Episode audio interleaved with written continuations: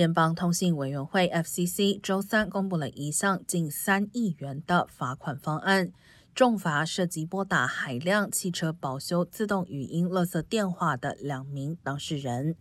根据 FCC 的调查，这些垃圾语音电话数量多达五十亿通，不仅在疫情期间假装成医院的电话号码，并且内容是关于欺骗性的修车服务。透过虚假或误导性的陈述，诱使消费者购买这些服务。FCC 在七月初已采取初步行动，要求语音服务提供商停止传输相关内容。